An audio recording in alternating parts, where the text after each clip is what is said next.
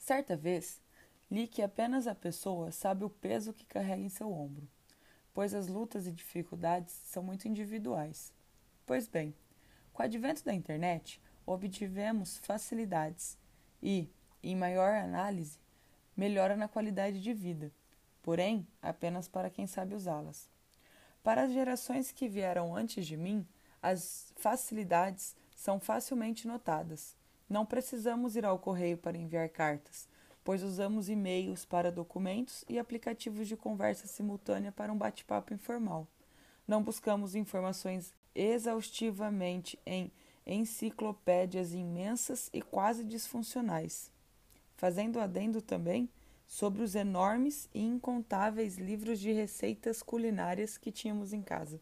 Pois bem, as facilidades do mundo moderno também nos propiciou uma maior interação com os amigos e entes queridos que moram distantes. O fato é que, com estas facilidades, também aumentou-se a exposição pessoal e o sucesso das redes sociais comprovam isso. É claro que não podemos culpabilizar apenas as redes sociais, mas talvez elas sejam o grande fator influenciador da perca da empatia. Essa exposição, mesclada com a perca da empatia, contribui na perpetuação da sensação de vazio existencial, reforçada pela busca por likes, seguidores e comentários a qualquer custo. Para o psicólogo Carl Rogers, ser empático é ver o mundo com os olhos do outro e não ver o nosso mundo refletido nos olhos dele. Ou seja, ser empático faz relação com o altruísmo e não com a simpatia. Muitas pessoas se confundem nessa definição, pois ter simpatia com uma pessoa significa gostar ou se afeiçoar por ela, e o termo empatia vem quase em contramão deste pensamento, pois o valor existencial dele está na não necessidade de afeto mútuo para se compreender o outro.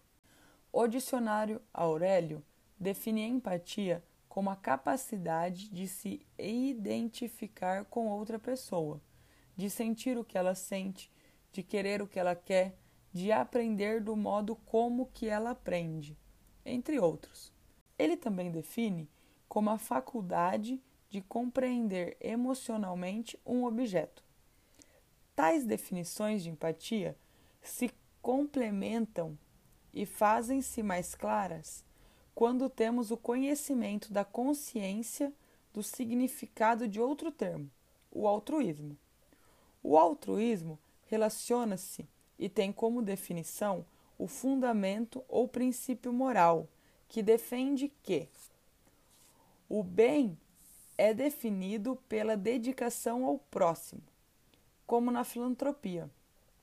Para a filosofia, faz-se menção a teoria ou ensinamento que encara a devoção ao próximo como o pilar primordial da moralidade.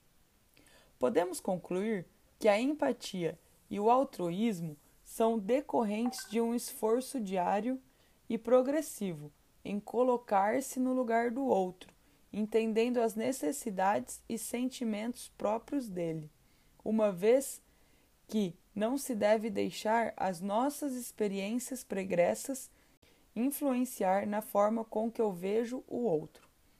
A falta de empatia é uma das justificativas para encontrarmos tantos discursos de ódio na internet, pois ficamos mais propensos a objetificar o outro, facilitando comportamentos que colocam as nossas necessidades de validação à frente do bem-estar do outro.